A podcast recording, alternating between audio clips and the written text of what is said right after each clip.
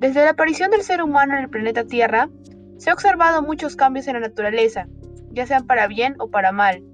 Pero hablando de las cosas que dañan a la naturaleza, ecosistemas y seres vivos, hay muchos temas como la caza ilegal, deforestación, experimentación en animales, entre otros.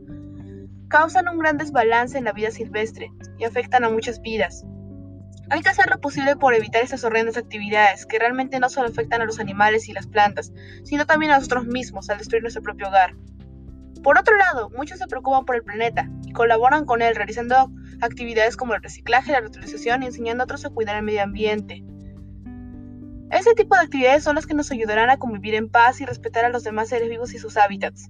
En conclusión, el ser humano puede haber cometido muchos errores en el pasado y hasta seguir cometiéndolos actualmente, pero así como realiza los errores, también aporta al planeta. No se puede juzgar al ser humano por lo que algunos hacen.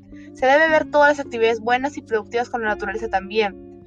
Lo que se debe hacer es tratar de reducir lo malo y realizar más seguido las actividades productivas.